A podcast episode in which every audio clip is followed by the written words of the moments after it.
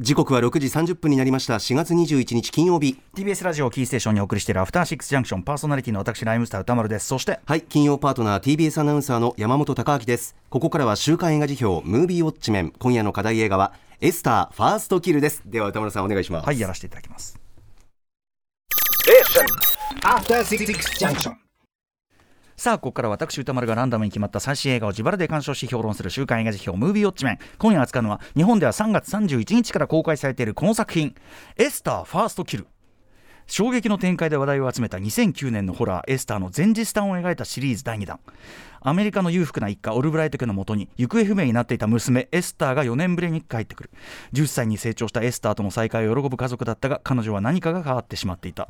前作に引き続きイザベル・ファーマンが13年ぶりに主人公エスターを演じました。監督はジャウム・コレット・セラからザ・ボーイシリーズなどのウィリアム・ブレントベルにバトンタッチ、えー、ということでこのエスターファーストキル見たよというリスナーの皆様からの、えー、メール代表的なところねウォッチメンからの監視報告をお送りしたいと思います。メールの量は少なめ。あらまあエスターの続編だというのにね。驚きの続編ですけどね、えー、賛否の比率は褒める意見がおよそ7割。まあ多分来てる人はみんなエスターファンというのもねあるでしょうけどね、えー、主な褒める意見は。あまり期待せずに言ったがまさかの展開の連続で驚いた、えー、前作から続投した主演のイザベル・ファーマン。ちゃんとまだエスターに見えるのがすごい。などございました。一方否定的な意見は前作にあったエスターのインパクトが薄れてしまった。悪くはないが小粒感は否めないだとございました。それでは代表的なところをご紹介しましょう、えー、ちょっと要約つつね。まずラジオネーム七さんです。エスターーストキル見てきました。殺人鬼が出てきて人を殺していくホラーの場合被害者側つまり主人公たちを応援したくなるタイプの映画と、えー、殺人鬼側を応援したくなるタイプの映画があると思うのですが前作のエスタが比較的前者寄りの作品であったのに対して今作は完全に後者の映画にシフトしていると思いました。前作のエスターはえそういうことだったのという種明かしの部分に物語上のインパクトの大部分が詰まっている映画でその種明かしが全て完了している時点で続編を作るというのがそもそも非常に難しいことだったと思うのですが作品の方向性をシフトチェンジすることで前作とは全く逆のえそういう話という驚きを生み出すことに成功していると思います。冒頭の精神病棟のシークエンスもエスターの正体が観客側には分かっているからこそのいよ待ってました的な楽しさがありましたしその他にも前作を知っていればいるほどなるほどと、えー、気づく高ネタが散りばめられていて期待以上に楽しい続編でした。余談ですが本作を見てから改めて前作を見直すと前作でエスターが犯した失敗は全てファーストキルでもやらかしていた失敗であることに気づきます。彼女は一見すると狡猾で知的な殺人鬼のような顔をしていますが行き当たりばったりで人を殺すし帰省した家の課長にすぐ惚れちゃってそのせいで脇が甘くなるし要するに全く同じような店で足元を救われているわけでこいつ全く反省してない、えー、しかし自由になりたいという願いが叶わないことへの鬱屈が彼女のキャラクターとしての核でもあってそういう点ではハンニバル・レクター博士のような完璧な知性を備えたサイコパスとはまるで違う殺人鬼としての悲哀やある種の愛嬌もうまく保管された作品だったのではないでしょうか。評価は強めの褒めですという七瀬さんでございます。はい。えー、あとですねあのー、これちょっと読む時間ないんであれですけどもハロウィンの生贄さんとかは、えーと、途中のですね、まあ、非常にあのヒッチコックのオマージュというかねヒッチコックイズムがすごく多く込められてるんじゃないかというようなご指摘でございます。私もあのそれ感じた場面ありましたね、えー、一方ダメだったという方もご紹介しましょう。ラジオネームイークラさんです、えー、エスターファーストキル。どちらかというとイナの意見です、えー、確かに中盤の展開には驚かされました。しかし結局アイデア一発勝負感は否めないと思いますむしろネタが割れた中盤以降ほとんどコントと笑,、えー、して笑えてさえくるのでその方向の面白さ、えーのものをもっと見たかったです。ちょっとあのネタバレを避けながら言うんで、ちょっと伏せますけども、えー、さらに前作の白いバラのような精神的きつさを感じる場面も少なく、えー、まあえー、例えばネズミごとミキサーにかけていたり、えーまあ、あちょっとネタバレしてないが言うのがあれだな、まあ、とにかくいろいろそういうこう展開があってもいいんじゃないかとよかったと思います、えー、何よりも言いたいのはこれは絶対ファーストキルじゃないでしょう、えー、冒頭の警備員殺しから手慣れていますしもはやハロウィンのマイケル・マイヤーズを想起させるほどの腕っぷしでしたと、えー、他にもフェンシングやエスターをバカにする若者たち前作のフリにしかなっていないブラックライトの使い方などもったいないなと感じる部分が多かったですという飯倉さんでございます、まあ、このご意見も非常にね納得できる部分はあるかなと思いますが。さあということで、えー、ありがとうございます。皆さん私もエスターファーストキル TOHOシネマズ日比谷と,、えー、と渋谷シネクイントで2回見てまいりました。ちょ回数少なくてね、ちょっと見づらい感じもありましたけど、えー、2009年、ジャウム・コレット・セラ監督の出世作、あと、ベラ・ファーミガもこれ一応出世作って感じですかね、2009年のエスター。えっ、ー、と、私の、えっ、ー、と、ムービーガチャには当たらなかったんだけど、普通に見に行って、普通に超面白いっていうね、大ファンでございましたが、えー、その実に、えー、13年後の、しかもまさかのイザベル・ファーマンが引き続きエスター役を演じての続編ということで、えー、何がそんなにまさかのなのかというと、それはもちろん、エスターというこの作品が隠し持つとあるる大きな仕掛けというのがありましてそれは2009年なら2009年のその時にしかその人には演じることができないと通常思われるようなものだったからということなんですけども、えー、で、まあ、今回のエスタファーストキル、まあ、その不可能にも思える13年後の同一キャスティングによる続編と、えー、をひとまず成り立たせたということにまずは最大のバリューがある作品と言えるので、えー、要は1作目のエスター今となってはまあホラーの傑作として知られている前作は見ているえー、前提最低限どんな作品なのかは観客のほぼ全員が知っている前提になっている2作目なんですね。なので、えー、本日ここから先2009年の前作エスターのネタバレはどうしても避けませんので1作目は未見だけど今回の続編ファーストキルも含めてこれからまっさらな状態で楽しみたいというような人がもしいるならばまあエスターぐらい見てろよっていう気もするけどももしかそのエスターをこの時点で見てないんだったらファーストキルも興味ないんじゃないかという気もするけどもいや見てないけどこれ今から2つ見る気なんだという方はですね18時55分過ぎにもう一回ねそれまでなんか別のことをしていただくというのをお勧めしたいかなと思います。はいということで警告しましたよ。ここから先は2009年1作目のエスターのネタバレはアリゾーンということになります。えーまあ、アレックス・メイスさんという方がね今回もあの原案、えーとそうえーと、制作にも入ってますけどアレックス・メイスさんという方の原案です、えーまあ、ジャンルとしては1956年の「悪い種」という、ね、作品に代表される邪悪な子供ホラーっていうかねそういうジャンルがあります。邪悪な子供ホラー。あとは誰も信じてくれない。てかおかしいのは私的なニューロティックスリラー神経症的スリラーみたいなのがありますね、えーまあ、ジャウム・コレット・セラさんこれ非常に得意としててこの後リアム・ニーソン主演でねこういうのをねもう2作連 ,2 作連続じゃないねえっ、ー、とえー、フライトゲームとアンノーンって作ったりしますけども、まあ、なんだけどもこのエスター1作目に関して誰もが、まあこれジャンル映画だから、まあまあ大体こんぐらいの感じだろうなってみんな思っていったんだけど、まあ誰もが度肝を抜かれた。ある程度高をくくっていった人がみんな度肝を抜かれたのは、えー、その劇中ですね、終盤で明かされるエスターの正体ですね。もう一回言いますよ。ここからネタバレしますよ。言いますよ。言いますよ。言っちゃうよ。え、実はエスター9歳だっって思ってたし観客も9歳だなって思ってた見てたその子が実は30歳超えた大人だっていうことが判明するわけです。まあ、むちゃくちゃな設定なんですけどね。なんだけど、そのむちゃくちゃな設定を当時、撮影中10歳から11歳になったというイザベル・ファーマンさんの圧倒的な演技力と、あと、例えば、まあ、そのいろんなさまざまな映画的工夫ですね。えー、例えばですね、今回のプランフにも載ってるんだけど、正体がバレた、えー、終わりの方ではですね、目の交際を小さく見せるコンタクトをする。大人の方が白目が目立つっていうことらしくって、えー、今回ちなみに逆に、今回の2作目は逆に大きい、交際が大きく見えるコンタクトをしてるそうです。というね、ような工夫をして、見た目は9歳中身はみそじというのを本当に完璧に体現してたわけですね。すごいですよ本当に。えー、あとあの彼女のその中身はみそじなみそじっていうか中身はえぐめの大人の女性っていう内面が可視化されるある視覚的な仕掛け、まあ、今回はそれのまあルーツみたいなのが一応ね出されますけどあそこがすごいですよね。彼女は本当はこういうことを考えてたっていうのはセリフではなくて絵で見せられるんですよね。えー、えー、何この絵？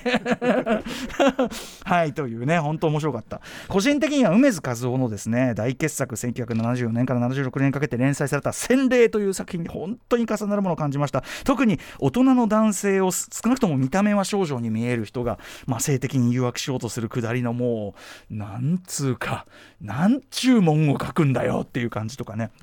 はいえー、まあでもとにかく本当驚いたし傑作と言っていいと思いますね2009年のね、えー、エスター。はい、で一方ですね、まあ、もはや言うまでもなくということでしょうが、たとえ続編を作るにしてもですね、現実のイザベラ・ファーマンさんはどんどんどんどん成長、もう13年経ってますからね、どんどんどんどん成長してしまっているので、えー、もうエスター役をやるのは無理と考えるのが普通。なんだけども、ちょっとここ皆さん想像してほしいんですけど、じゃあってことで、まあ新たにですね、スーパー芸達者な子役を見つけてきて、エスターの前日談とかをやる。ってなんか想像するだに企画として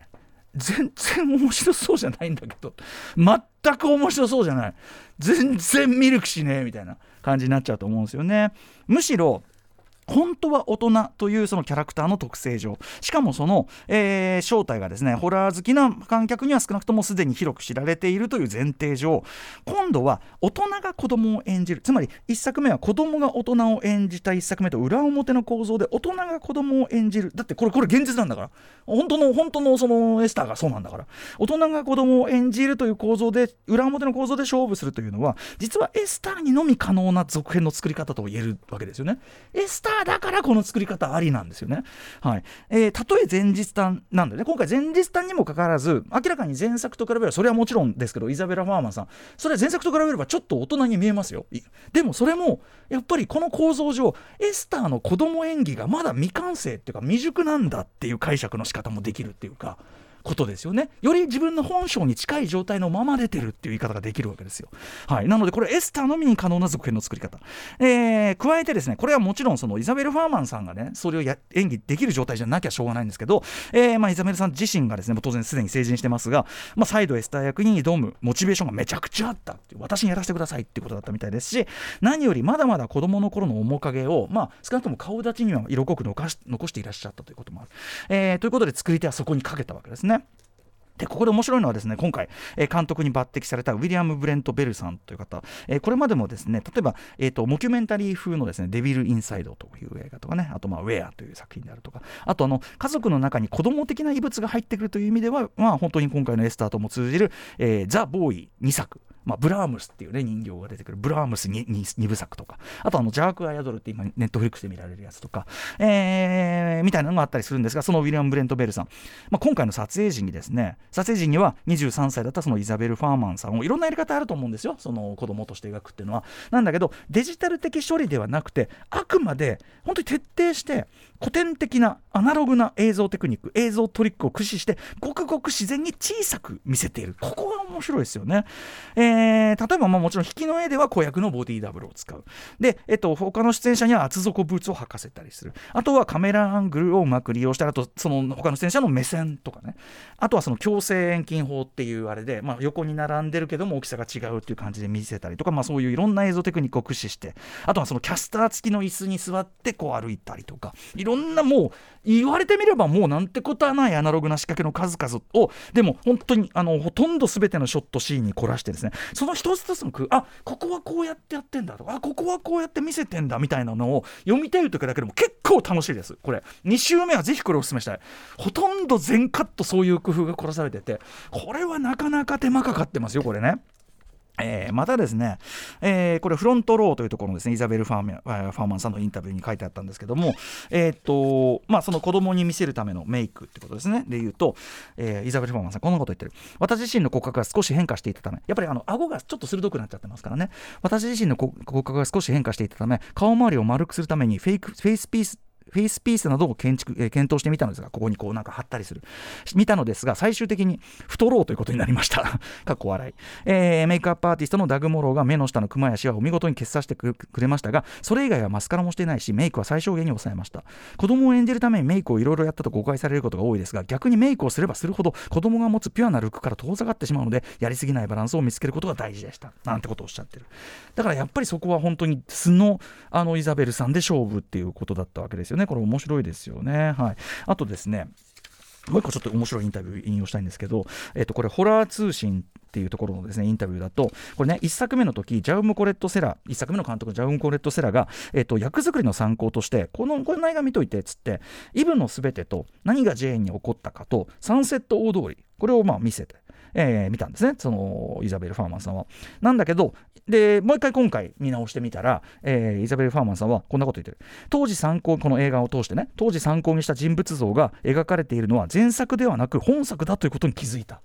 っていうふうにおっしゃってこれも面白い非常に面白い発言。事実ですね、えー、まあその今上がったその映画たちにやはり強い影響を受けていることは間違いない。さっき言った梅津和夫の洗礼という作品。これはですね中身は実は成人の邪悪な少女の側のその少女側の視点で話が進むんです。だからバレてないかってヒヤヒヤしたりするわけですよ。あるいはそのこの私で受け入れてもらえるのかしらみたいなことでヒヤヒヤしたりするわけです。で今回の続編ファーストキルもまさにエスター側の視点がメインになっているところに最大のシフトチェンジがあるという、まあ、先ほどメールにあった通りだしだからより洗礼になってるという言い方ができると思うんですけども、はい、だから梅津和夫洗礼ファンは必見でございますけどね私大好きなんだけど、えー、例えば冒頭。まあ、あの前作でもですね言及があったあのエストニアの、まあ、精神医療施設というシーンがあるわけですね、はい。えーまあ、今回全体にですね画面にこうちょっと車がかかったようなちょっとこうソフトな感じっていうか70年代ホラーとかオカルト映画にあったようなちょっと画面作りみたいなのがすごくこう印象的でこれ撮影監督のカリム・ハッセンさんの味あの持ち味出したものか分かりませんけどなんかそのちょっと前作とは違う。前作やっぱジャムコレットセラーすごい結構キレッキレのものすごいこうあのアングルとかもすごく変わったアングル使ったりするあれなんですけど今回こう全体ふわーっと尺がかかったような画面これが非常に印象的ですけどまあそんなんで描かれるちょっと70年代調で描かれるエストニアの精神医療施設シーン確かにえっ、ー、ともろにレクター博士的な能力を発揮したりはする。でそこはまあ待ってました的なファンサービスでももあるみたいな感じではあるんですけどもまあ要はであのエスターが自白で強いってことはみんな知ってますから。なんだけどただ同時にここですね施設を脱出するくだりあの廊下を進んでいくところでエスター視点の長回しになるんですね。でとなるとこれどうなるかっていうとですねあのなんかこう窓越しに他の患者がドーンって出てきたりとかこう通り過ぎる人をやり過ごしたりとかやればやるほどどんどん彼女に感情移入していく作りになっていくわけですよ。はいえー、でですね行方不明だったそのエスターという別の少女になりすましてもともとはリーナっていうね人ですから、えー、エスターになりすましてアメリカの裕福な家庭に入り込んでからはさらにその彼女がまんまと正体を隠し仰せられるのかあるいは思わぬボロを出して、えー、バレてしまうのかっていうのが焦点になっていくってことですよね。えー、まああの本作のねそのあのリーナあのそのなんだそのリーナかつエスターかつそのイザベル・ファーマンっていうのが要は子役としてはそのこれ10歳とか言ってるけどにしては不自然なわけですねやっぱりねそこが非常にこう効果的なんですよねあの子供に見だし、まあ、取り方上小さくなってるし、まあ、子供っちゃ子供に見えるっちゃ見えるけどでも見えないっちゃ見えないみたいなその不自然さが今回はすごく効果的になってるわけです。つまりそのバレるんじゃないかっていう恐怖がメインだからですよね。はい。つまり今回は厳密にはホラーじゃないです。はっきり言いますと。確かに殺人とかはするんだけどそれはあくまで自分の正体を隠すためだったりするのでどっちかっていうとピカレスクロマン的っていうかあとまあなりすまし犯罪劇だから言っちゃえば太陽がいっぱいみたいなことですよね。なりすまし犯罪劇でもあるしあるいはその裕福な家庭の方にこそ実はむしろ根深くある病んだ歪み、ね、みたいなものが浮き彫りにされるという意味で、まあ、ダークなトラジコメディとでもいった要素を示してくるわけですね今回はね。だからホラーを期待してくるとちょっと違う感じにはなってくると思う。特に後半えー、とある驚きの真相が明かされる。ね、これ本当にびっくりしますね。本当に。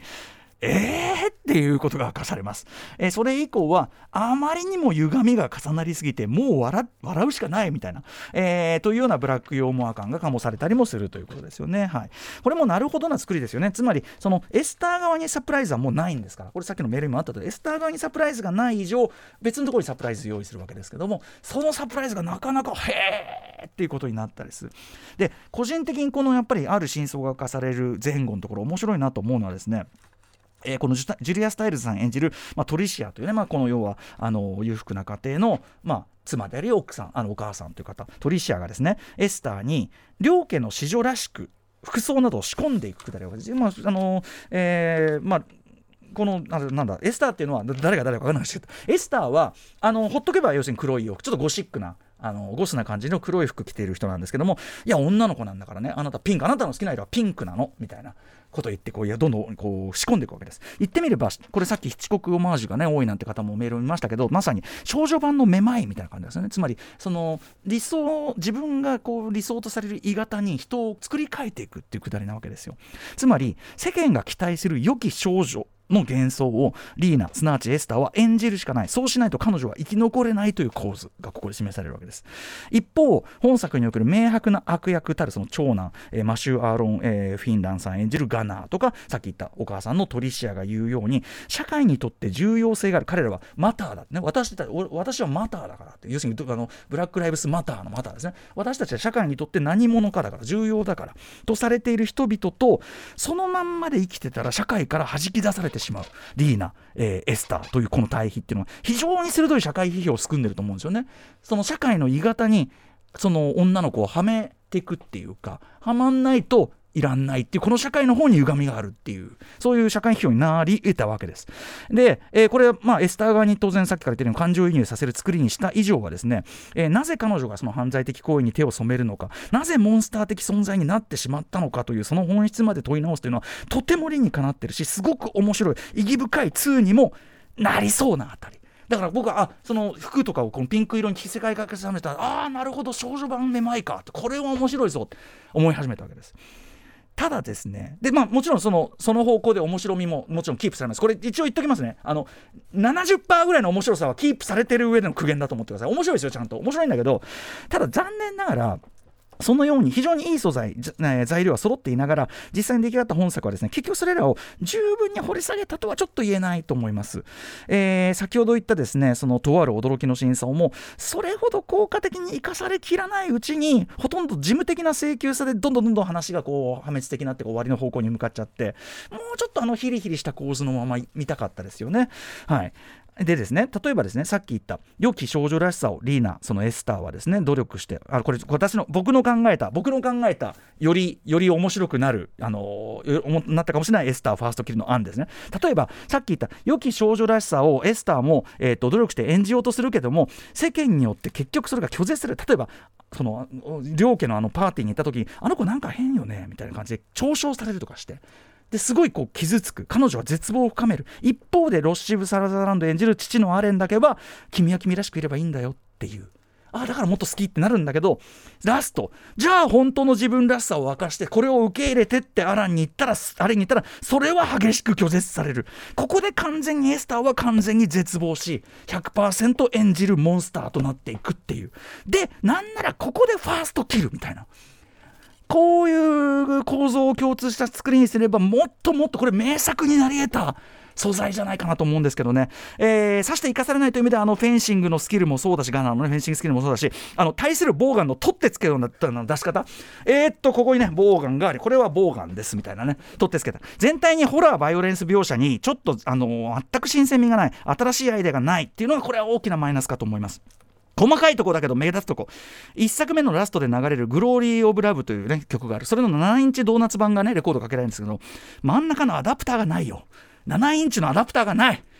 ダメ。こういうの気になる。なえる。こういうのすごい。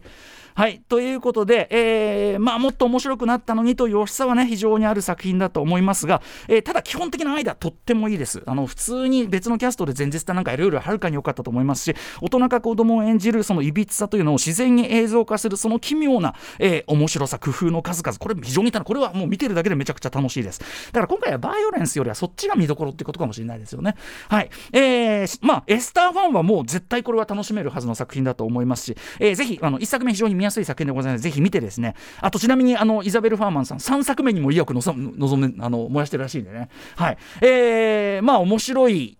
かった面白いですよ。だからなかなかこんな2作目はないんでですね。はい、えー、ぜひぜひ1作目と合わせてウォッチしてください。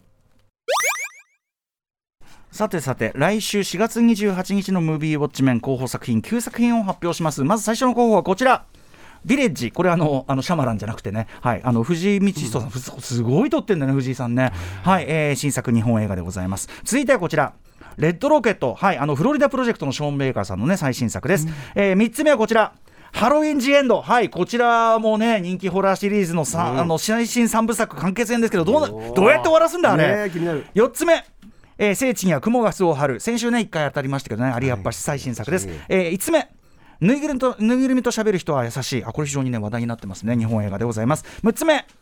ザ・ホエール。今週ブレンダン・フレイザーインタビューをお送りしました。高橋良樹さんによるね、えー、そして7つ目はこちら、えー、エア、ね、ベン・アフレックでございます、うん、そして、えー、8つ目はこちら。狼狩り、えー、韓国映画非常にバイオレントな描写がね、えー、振るっているという感じでございます、えー、評判きますね。そして最後の候補はリスナーは推薦枠です。ラジオネームコールドチョコレートさん。歌村さん今年こそ名探偵コナンを見る時です、えー、今回の黒金のサブマリンは、えー、正直ファンのための作品ではありますと。でもその分コナンの面白みお約束なお約束などが詰まった作品で、えー、ある意味コナンのリトマス試験紙的な作品だと思います。なのでコナン見てない側の歌丸さんにこそ入り口に見てほしいのです。でもさリトマス試験紙ってことはさ、ええ、ダメって結果も